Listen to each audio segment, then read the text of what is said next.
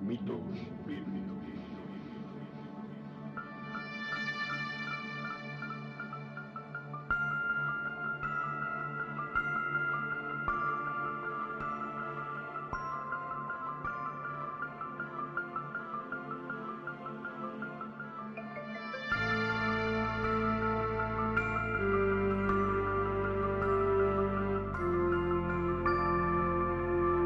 Podcast de análisis y crítica postmodernista de mitos difundidos por textos religiosos, presentado por Oscar Garrido.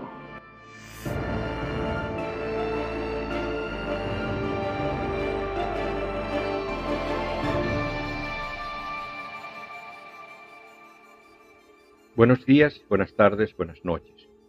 Bienvenidos al noveno episodio del podcast Mitos Bíblicos, que resulta ser también el primero del 2022. Yo soy Oscar Garrido, el presentador del podcast, aunque es posible que me conozcas como Kierkegaard, un apodo que utilicé por mucho tiempo en Internet. Soy además el autor del libro La Biblia y otros mitos, un viaje al mundo del delirio. Vamos a empezar este nuevo año con un episodio diferente, diferente a los demás, porque este no está dividido en secciones, sino que durante todo el episodio trataremos de explicar el contexto en el que se escribió la Biblia, algo que la mayoría de la gente ignora y de lo que se aprovechan los negociantes de la fe.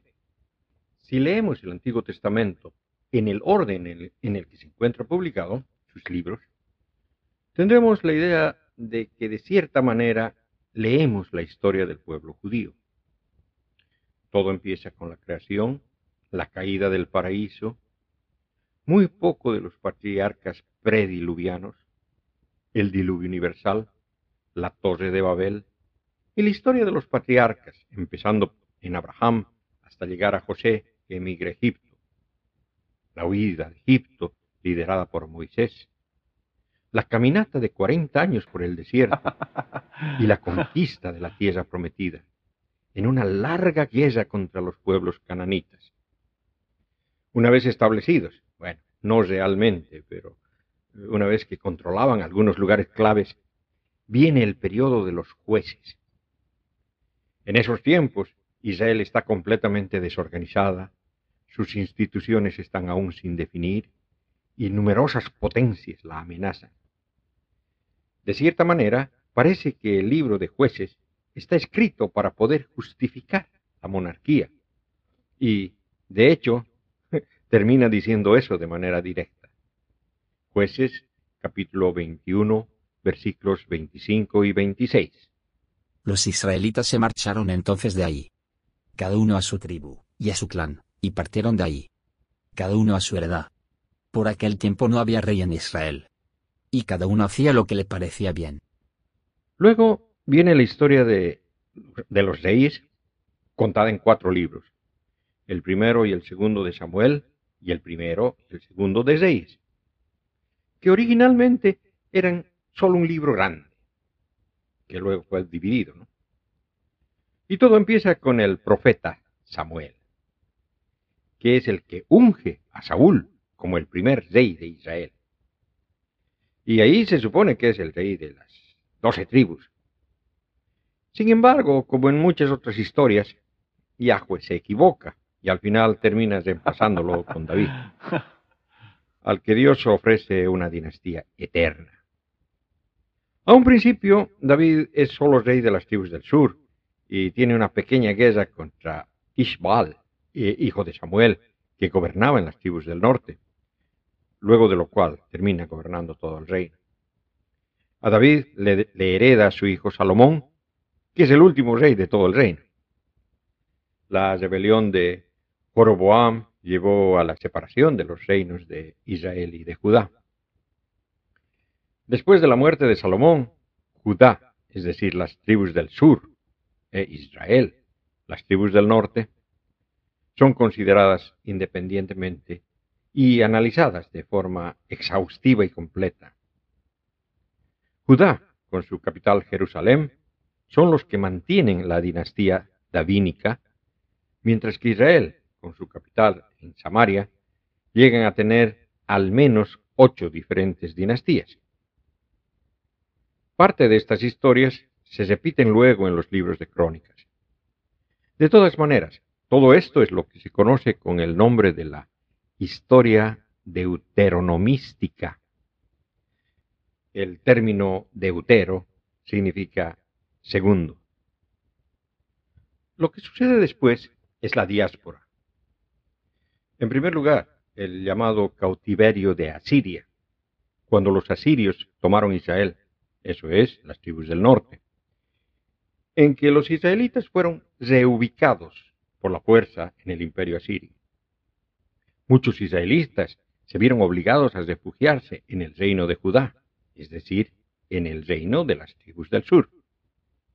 Los asirios, con sus propósitos expansionistas, llegaron a sitiar Jerusalén, la capital de Judá. Pero se vieron obligados a retirarse para defender su territorio a causa de la guerra con Babilonia.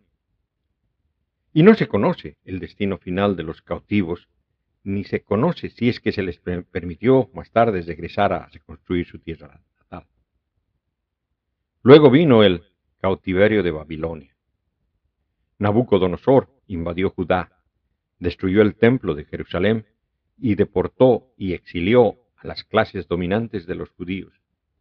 Un exilio que duró exactamente 48 años del 586 al 538 antes de la era común, pero que en muchos escritos hacen variar las fechas, tanto del inicio del exilio como del final, para inflar su duración a 70 años, puesto que Jeremías profetizó que el cautiverio duraría 70 años.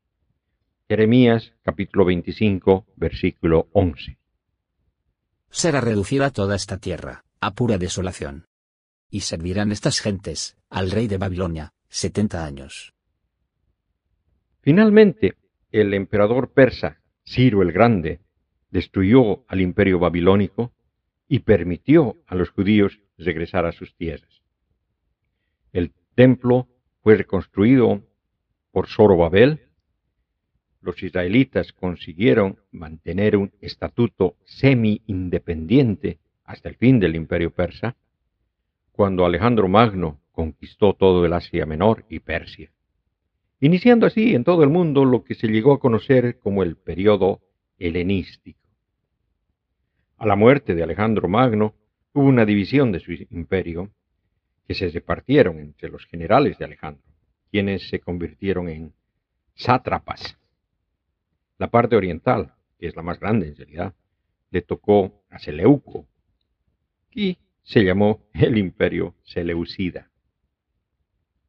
Entre los libros deuterocanónicos, es decir, aquellos que solamente tenemos copias en griego, no en hebreo, y que forman parte de las Biblias católicas y ortodoxas, pero no protestantes, tenemos los libros de los macabeos, que nos narra el intento de helenizar por la fuerza a los judíos por parte de Antíoco Epifanes IV, un rey de la dinastía Seleucida.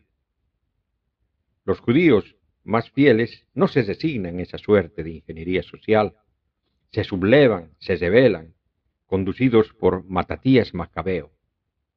Sus cinco hijos, Judas, Jonathan, Simón, Juan Eleazar, se convierte en actores principales de la unificación del pueblo judío en resistencia contra los invasores griegos. Los macabeos constituyeron un movimiento judío de liberación que luchó y consiguió la independencia de Antíoco IV Epifanes, rey de la dinastía seleucida. Y los macabeos fundaron la dinastía real Asmonea, proclamando la independencia judía en la tierra de Israel durante un siglo, desde el 164 al 63 antes de la era común. Debo mencionar que el Hanukkah, fiesta judía conocida como la fiesta de las luminarias, que más o menos coincide con la Navidad cristiana, se celebra en honor a los macabeos. Este año se la celebró entre el 28 de diciembre y el 6 de enero. Antígono Matatías, el último rey asmoneo, fue un rey de Judea y sumo sacerdote desde el 40 al 37 antes de la era común. Junto con su padre, fue llevado prisionero a Roma por Pompeyo en el 63 antes de la era común. Sin embargo, ambos escaparon en el año 57 antes de la era común y volvieron a Judea. Y tras ser proclamado rey, fue derrocado por Herodes I el Grande y decapitado en Antioquia el 37 antes de la era común. De esta forma se extinguió la dinastía de los Asmoneos. En realidad, a Herodes el Grande le nombraron rey de los judíos en el Senado de Roma. Herodes regresó a Judea para tomar el trono de Antíoco Matatías. Lo que de verdad es interesante es que la única parte en la que la Biblia coincide completamente con la arqueología y la historia secular es a partir de los macabeos, que como ya indiqué más antes, son sólo aceptados por los católicos y los ortodoxos, pero no por los protestantes. Lo que nos lleva a preguntar, ¿en qué orden se escribieron los libros? Lamentablemente, casi obviamente, no hay copias originales. La mayor parte de los restos que tenemos de todas las escrituras son bastante tardías. Pero el avance de la ciencia hace posible analizar otros tipos de indicadores, como por ejemplo las formas de escritura que varían según la época de escritura, el vocabulario, en sí el entorno en el que se escriben las obras, que dan más o menos una manera aproximada de una determinada fecha. El análisis textual, que es como todo este ejercicio se llama, nos coloca al menos de cierta manera a los libros en las épocas en las que se escribieron y eso nos deja el siguiente cuadro. Los textos bíblicos más antiguos se escribieron en lo que en la historia deuteronomística se denomina las monarquías. Aunque decir verdad, no son muchos. Algunos salmos individuales, la primera mitad del libro de Amos, el primer Isaías, que es Isaías del capítulo 1 al capítulo 39, Oseas, la segunda mitad de Miqueas, Nahum, Soponías, Habacuc y durante el reino de Josías, la primera edición de la historia deuteronomística, es decir, los libros de Josué, jueces, Samuel y reyes, y la primera versión del Deuteronomio. Durante el exilio persa es que se escribió Abdías sobre la caída de Jerusalén. Se terminó de escribir la historia deuteronomística, es decir, Josué, jueces, Samuel, reyes, y el Deuteronomio es expandido con la adición de los capítulos 1 al 4 y 29 al 30 para servir como una especie de introducción de la historia deuteronomística. Jeremías, Ezequiel, la segunda parte de Isaías, que es el autor de Isaías del capítulo 40 al 55, la, una expansión y reestructuración de Oseas, Amos, Miqueas y Sofonías, posiblemente una colección primitiva de los salmos, los llamados salmos de David, finalizando en el Salmo 89.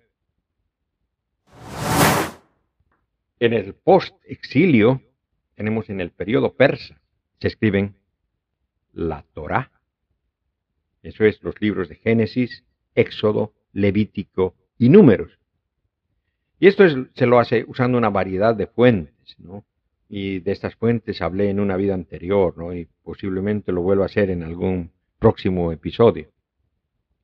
El Deuteronomio, ¿no? revisando con las expansiones a los capítulos 19 al 25 y la adición de los capítulos 27 y 31 al 34 para servir como una especie de conclusión de la Torah. El tercer Isaías, que es eh, Isaías capítulo 56 al 66.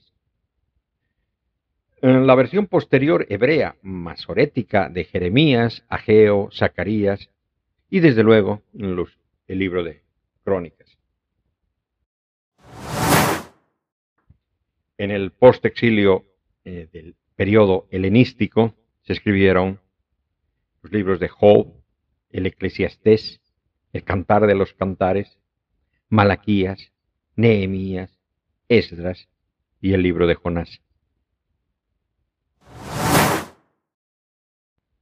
En el periodo macabeo, asmoneo, el libro de Daniel y los deuterocanónicos, primera Macabeos, segunda Macabeos, tercera Macabeos, Judith y la sabiduría de Salomón. Y en el periodo romano, el cuarto libro de Macabeos y desde luego todo el Nuevo Testamento.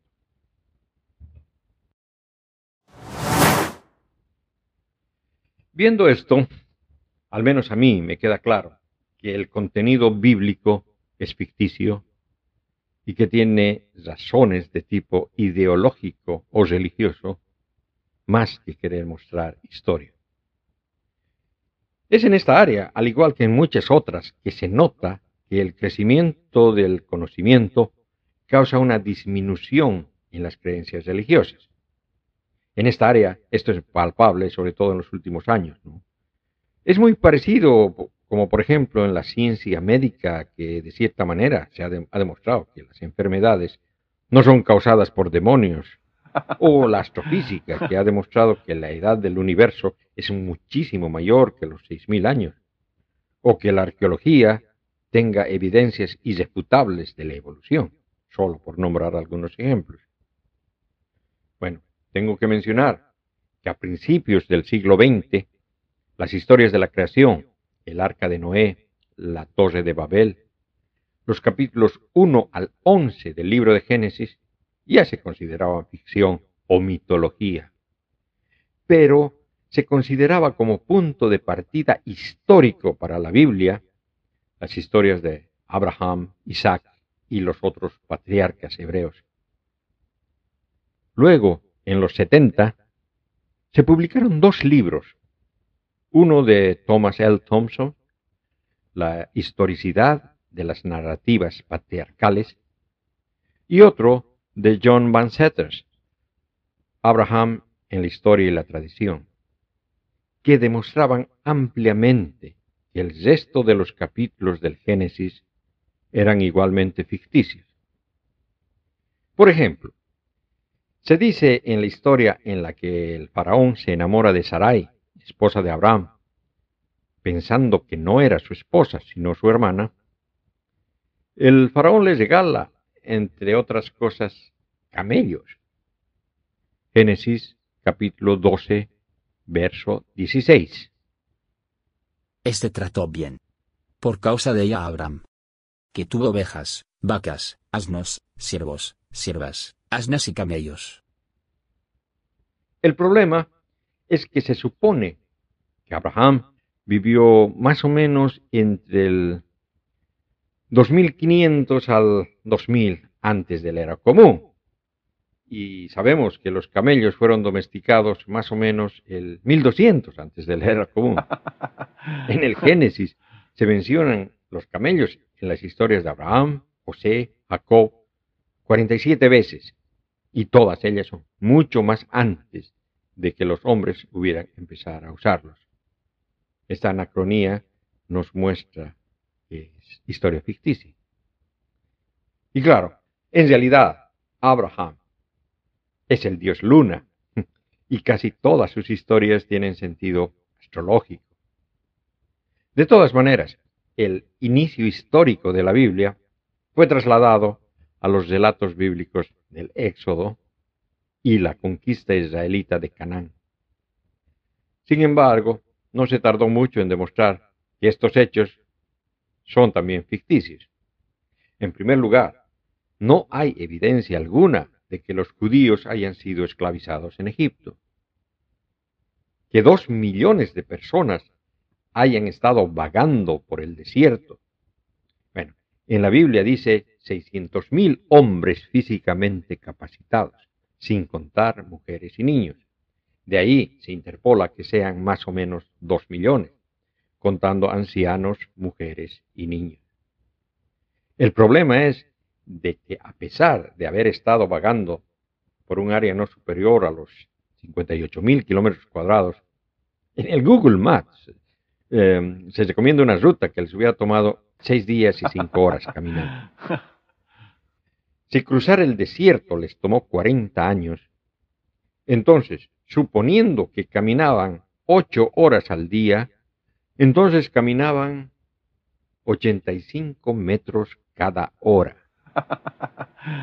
El cruzar ese desierto en condiciones normales no debería tomar más que un mes. Un movimiento así, de masivo, deja huellas arqueológicas, las cuales son inexistentes. Parece que no solo Yahweh les guió y alimentó durante esos 40 años, sino que cuando terminó la caminata, envió unos ángeles con unas grandes aspiradoras, o vaya a saber uno qué tipo de electrodomésticos divinos, a limpiar completamente cualquier huella del mentado éxodo. La conquista de Canaán está descrita en la Biblia con épicas batallas, que sin embargo no dejaron la más mínima evidencia arqueológica. Las historias de dichas conquistas están además llenas de un contenido claramente astroteológico, lo que nos lleva a deducir que incluso mucho después del ficticio éxodo judío, la Biblia no es un registro de hechos históricos, sino más bien de mitología pura. Muchas de las ciudades que Josué se supone saqueó a finales del siglo XIII antes de la era común, habían dejado de existir para ese tiempo. Hazor, por ejemplo, fue destruida a mediados de ese siglo. Ahí fue abandonada antes del 2000 antes de la era común. Incluso Jericó cuando se dice que Josué la derribó las murallas después de dar siete vueltas a la ciudad con el retumbe de tambores, fue destruida el 1500 antes de la era común. Ahora esta está controlada bajo la autoridad palestina, pero los sitios de Jericó consisten en hoyos y trincheras desmoronados que testimonian un siglo de infructuosas excavaciones. Ya en la década de los 80, las historias de los patriarcas de la Biblia, la salida de Egipto y la conquista de Canaán no se consideran históricas. Pero los historiadores continuaron usando la Biblia como una fuente primaria para tomar la forma de registros narrativos de acontecimientos políticos dispuestos en orden cronológico, dando además un importante papel a los reyes de Judea y otras personas de alto estatus que aparecen en la Biblia, pero al mismo tiempo aparecían nuevas herramientas y enfoques, sobre todo en el conocimiento del pasado, en particular del pasado de la antigua Canaán. Estos nuevos métodos y enfoques arqueológicos, por ejemplo, para los estudiosos, esta es la edad de las encuestas de superficie, que se utilizan para mapear los cambios de población que son invisibles en la narración bíblica y en las ciencias sociales.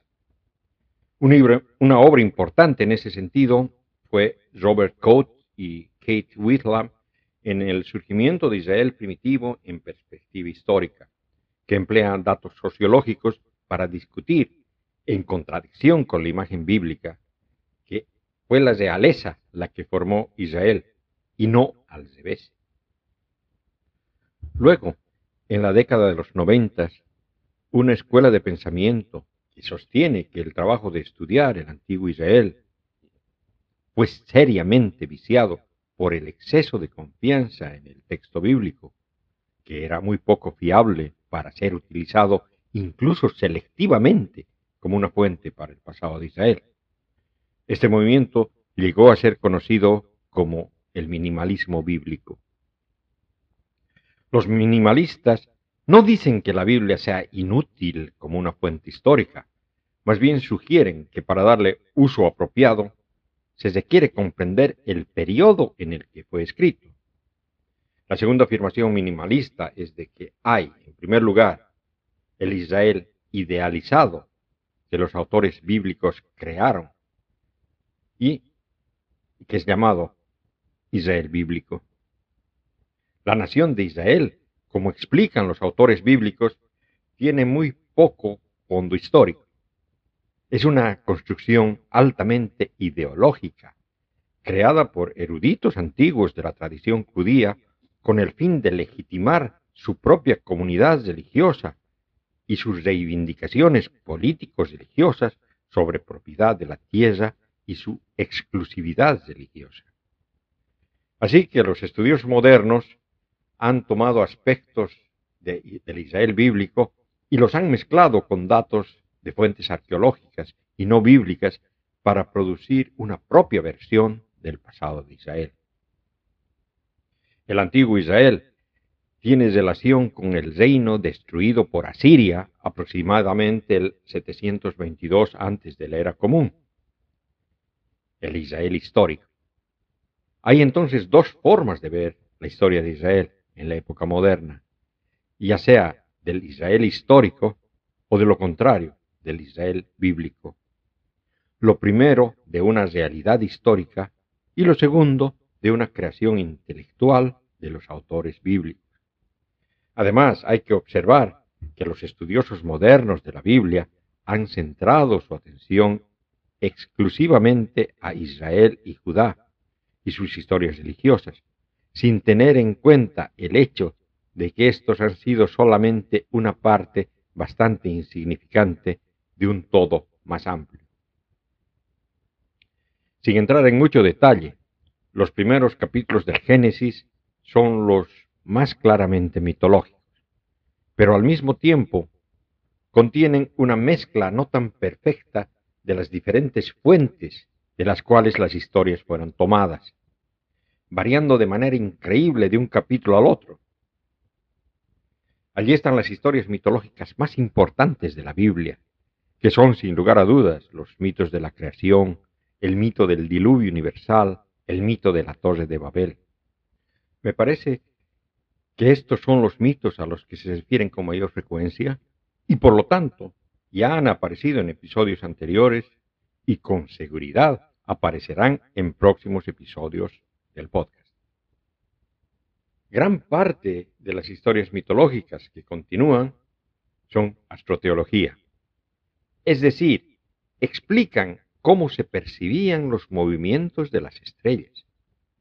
Estas historias quedan grabadas como archivos de estos movimientos y como muchas de estas cosas están basadas en eventos cíclicos, es decir, que se repiten después de cierto tiempo, desde ese punto de vista podemos ver la mitología no sólo como un récord histórico, sino también como predicciones.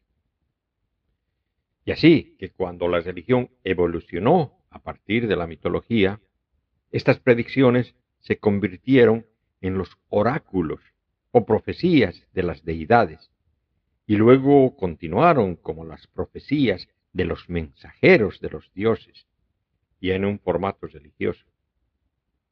La Biblia es en gran parte astronomía escrita en formato mitológico, depurado por la imposición deuteronomista del monoteísmo, pero aún así podemos ver los datos astronómicos descritos en la Biblia como historias mitológicas, de explicaciones sobre movimientos de los astros, la luna, el sol, las estrellas, a historias de dioses o semidioses, luego convertidos en humanos, como por ejemplo Sansón en lugar del sol, o Abraham en lugar de la luna.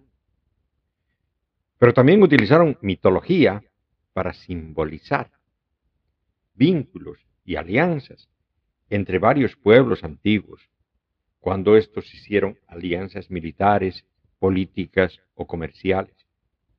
La alegoría a la vista aquí forma en el fondo de los textos y explica por qué fueron escritos por primera vez.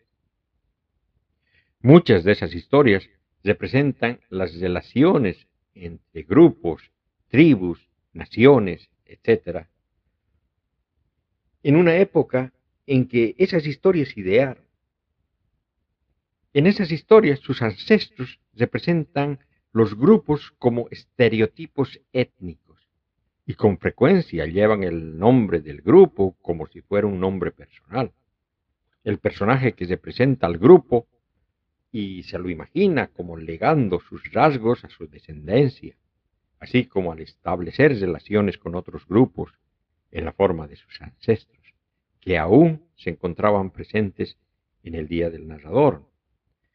De hecho, las acciones, el nombre y las descripciones de los personajes se leen al revés, desde el día del narrador hacia el pasado. A veces, los nombres elegidos para los ancestros legendarios son nombres de personajes que ya eran famosos, como figuras míticas o legendarias. En tales casos como Abraham o Caín han sido colocados en el hilo histórico como si hubieran sido figuras históricas de la antigüedad, ya no como dioses o fuerzas de la naturaleza.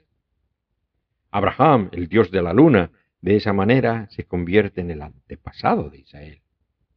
La tribu de Aser se llama así porque el dios que adoraban, Asher, era el dios del sol. Zebulun se llama así por el dios Zebul, mientras que Gad se llama así por su deidad tutelar, Gad, el Dios de la buena suerte. Algunos de los nombres son plurales. Por ejemplo, Efraín.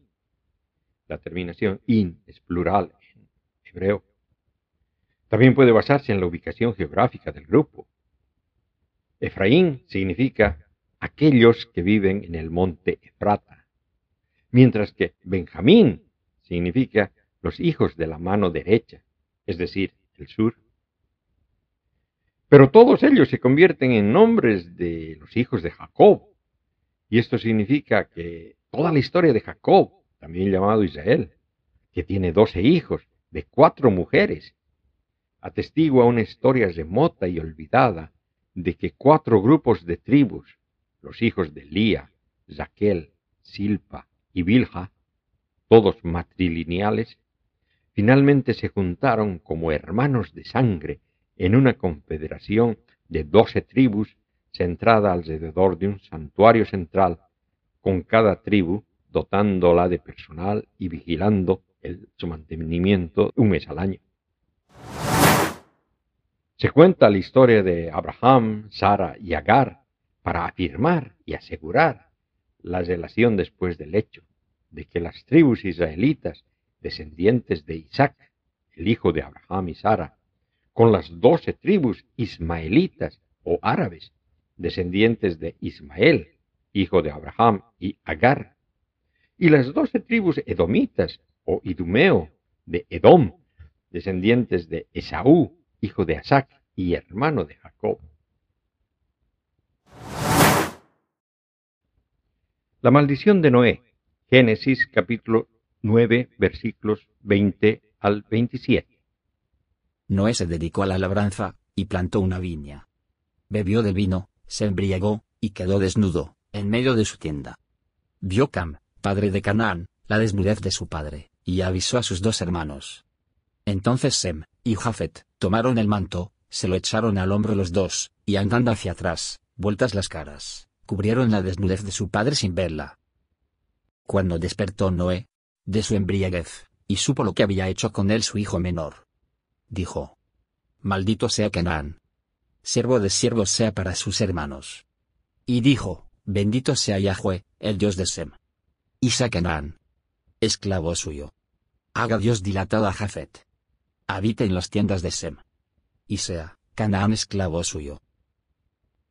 Esta tiene la intención de simbolizar y legitimar el dominio de los cananeos por los filisteos, afetitas es decir, adoradores del titán Epeto, los filisteos, y los israelitas, que son semitas, y eso en la época del autor.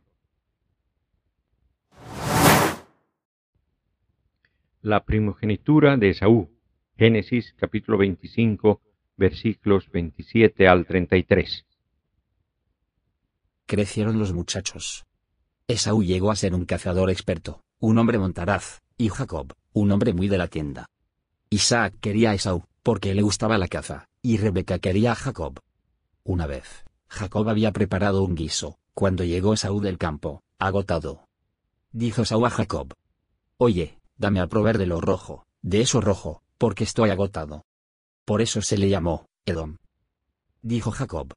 Véndeme ahora mismo tu primogenitura. Dijo Esaú. Estoy que me muero. ¿Qué me importa la primogenitura? Dijo Jacob. Júramelo ahora mismo. Y él se lo juró. Vendiendo su primogenitura a Jacob. Jacob dio a Esaú pan y el guiso de lentejas. Y éste comió y bebió. Se levantó y se fue. Así desdeñó Esaú la primogenitura. Esto busca explicar y justificar la eventual subordinación de un pueblo más antiguo, Edom, a su vecino más joven, Israel.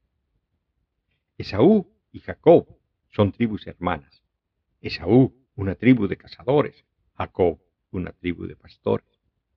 Esaú es el mayor, pero por la venta o fraude pierde su primogenitura, es decir, la tribu más antigua de Esaú se vio obligada a ceder ante una tribu posterior y más débil de Jacob, y ahora tiene la tierra más pobre. Una vez que los edomitas, es decir, Esaú, finalmente recuperaron su independencia y prominencia, la historia también debía actualizarse para reflejar esto. Y lo tenemos en Génesis capítulo 27, versículos 38 al 40. Dijo Saúl a su padre. ¿Es que tu bendición es única? Padre mío. Bendíceme también a mí. Padre mío. Isaac guardó silencio, y Esaú alzó la voz, y rompió a llorar. Su padre Isaac le dijo por respuesta. He aquí, que lejos de la grosura de la tierra, será tu morada, y lejos del rocío, que baja del cielo. De tu espada vivirás, y a tu hermano servirás. Mas luego, cuando te hagas libre, partirás su yugo de sobre tu cerviz. Muchas más historias del Génesis deben entenderse de la misma manera, no como piezas de hechos históricos sobre individuos llamados Jacob, Esaú, Abraham, etc., sino más bien como algo así tipo caricaturas políticas. Debemos entender que las historias mitológicas en la Biblia han sufrido la monoteización impuesta en la reforma deuteronomista, que hizo que los dioses sean transformados en ángeles o en patriarcas o en simples humanos dentro de las historias. Hay además claras indicaciones sobre quiénes eran los dioses solares y los dioses lunares. Aquí tengo que observar que tanto el sol como la luna eran los objetos adorados más destacados no solo en esta región, sino en la totalidad de las mitologías. Una característica es que los dioses solares, por lo general, tienen cabello largo, barba y son bastante peludos. Eso porque cuando uno trata de ver el sol, los rayos solares casi no nos los permiten. El pelo corporal parece representar los rayos solares mientras que los dioses lunares son por lo general carentes de pelo, es decir, lampiños, calvos, y eso porque la luna es observada como la cabeza de un calvo. Solamente por eso podemos casi automáticamente identificar muchos personajes bíblicos que son solares y los que son lunares. Fácil, por ejemplo, ver qué tipo de dios era el pelado Eliseo, que invita a unos niños rebeldes de almuerzo a unos osos. ¿O qué tipo de dios era Sansón, aquel que no conocía peluquero, y que el secreto de su fuerza era precisamente su cabellera? En el caso de Sansón, la cosa es mucho más obvia cuando nos enteramos de que su nombre significa sol en hebreo. Y ya que hablamos de las religiones abrahámicas, uno debería ver ¿Quién era Abraham? Abraham significa padre de multitudes, lo que indica que Abraham es un dios lunar, es la luna. Sus hijos, las multitudes, son las estrellas del cielo. Abraham tiene dos hijos, Ismael e Isaac. Isaac tiene con su esposa Rebeca dos gemelos, Esaú y Jacob. Se dice que primero nació Esaú y luego Jacob, agarrando el talón de Esaú. Esaú y Jacob representan al sol y a la luna. Uno puede leer las características solares y lunares de los personajes a lo largo de la historia. Por ejemplo, Jacob es liso como la luna y Esaú pelirrojo y peludo como el sol, y parecen estar enfrentados desde que estaban en el vientre. Que Jacob es lunar se ve, por ejemplo, en el hecho de que tiene doce hijos, como las doce constelaciones del zodiaco, y que además Dios le da muchos descendientes. ¿Se acuerdan que Abraham era el padre de multitudes? Pues a Jacob, Yahweh le dice en el Génesis capítulo 26, versículo 4, Multiplicaré tu descendencia como las estrellas del cielo. Y daré a tu descendencia todas estas tierras.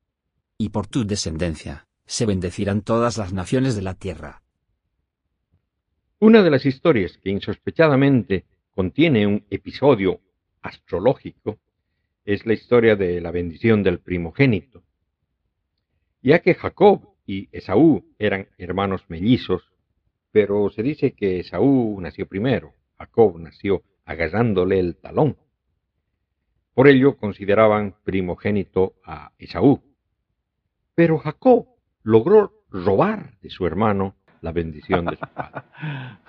Cabe señalar que Rebeca siempre favorecía a Jacob, mientras que Isaac siempre favorecía a Esaú. Cuando Isaac envejeció, perdió la vista hasta casi quedar ciego.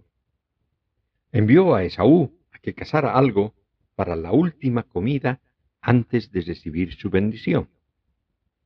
Rebeca escuchó esto y dio a Jacob dos cabritos para degollar, cocinarlos y traérselos a su padre para que recibiera él la bendición en lugar de su hermano.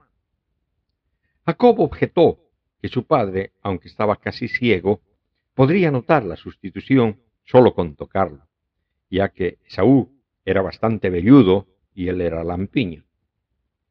Rebeca le dijo que no se preocupara y le colocó a modo de fundas las pieles de los cabritos sobre el cuello y las manos. Jacob, así vestido, fue a la presencia de su padre, afirmándose su hermano. Entonces Isaac, sospechando de su voz, pidió que se le acercara para palparlo, y una vez que se aseguró que era Esaú, le dio la bendición. Tan pronto como Jacob recibió dicha bendición, se marchó. Luego llegó Esaú montado en cólera por lo que había ocurrido. Isaac, quien ya se había dado cuenta de su error, le dijo que lo único que podía darle era una bendición menor. Esaú, en cambio, juró que él iba a matar a su hermano una vez que su padre muriera. Bueno, esta historia nos está relatando lo que pasa en un eclipse solar. Jacob, la luna, se viste con las ropas de Esaú, el sol, coloca pieles de cabrito para que su piel lampiña parezca peluda. Y eso nos describe cómo se ve la luna y el sol en un eclipse solar, donde los rayos del sol se pueden ver detrás de la luna que le está cubriendo. Y en esta historia se nos muestra a la luna robando el papel del sol, tomando su lugar, poniéndose sus ropas y sus rayos peludos. Y claro, de estos relatos astronómicos hay un montón. Por ejemplo, el relato de este mito cuando Jefté mata a su hija. Jefté, el que abre, es el sol. Su hija, cuyo nombre no, se avisa en la Biblia, ni en ningún apócrifo, recién aparece en el pseudofilón que es un documento del siglo I atribuido a Filón, pero que no fue escrito por él. Allí es llamada Sheila, que significa sonrisa, marcando en algo su aspecto solar. En sí, la hija de Yepté es Shahar, como el amanecer.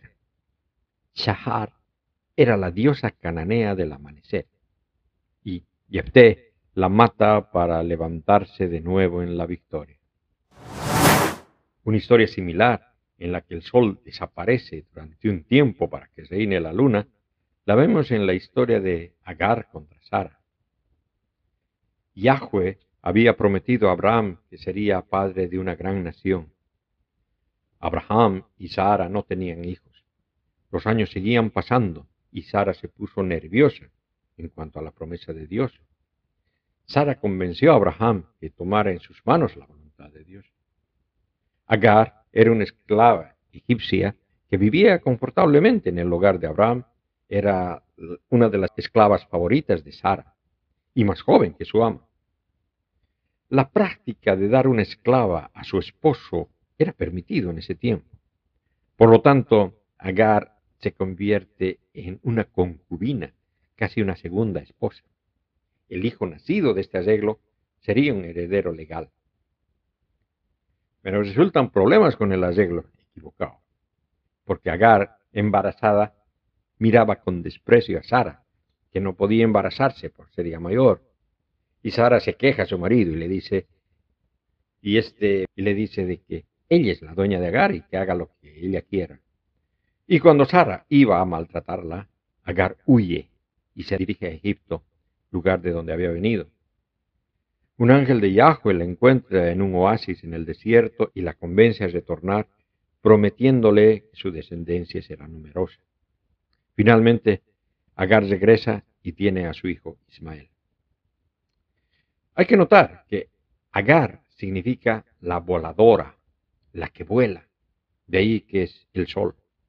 Y Sara es la princesa. Se supone que en el cielo la princesa es la luna.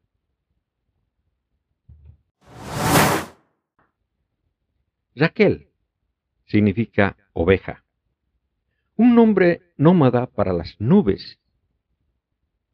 Se dice que los ojos de Lía son tiernos para indicar el desvanecimiento de la luz del sol que ella representa cuando son opacados por las nubes, Raquel. De ahí que Raquel, que llora por sus hijos, la lluvia que cae de las nubes. Jeremías capítulo 31, versículo 15. Así dice Yahweh. En Ramá, se escuchan ayes. Lloro amarguísimo. Raquel, que llora por sus hijos. Que rehúsa consolarse. Por sus hijos, porque no existen. José, cuyo nombre significa Él añadirá, el que aumenta, el que multiplica. El significado de su nombre lo dice en la misma Biblia, Génesis capítulo 30, versículo 24.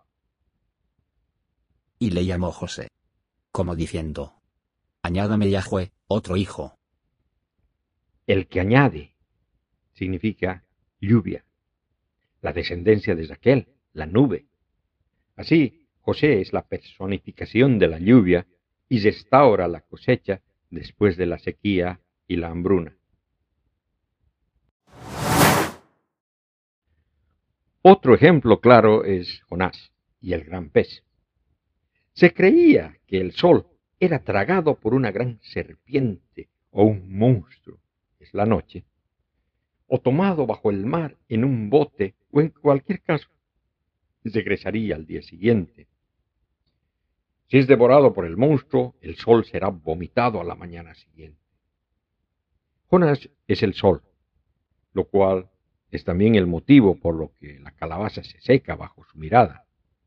Y él aborda un bote y es tragado por un pez que lo vomita en la orilla.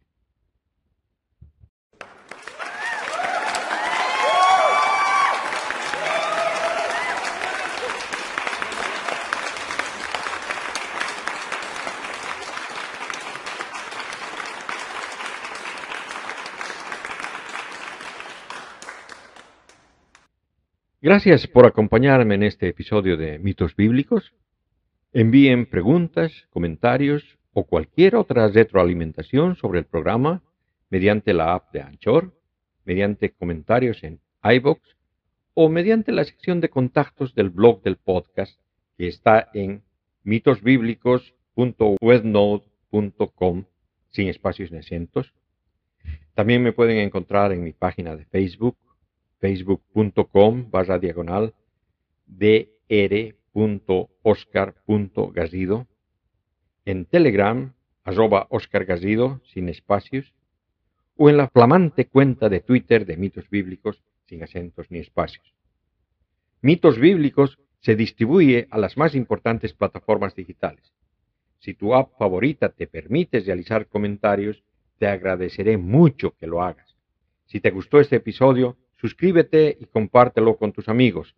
Regresaré con otro fascinante e informativo episodio dentro de dos semanas. Chao, chao.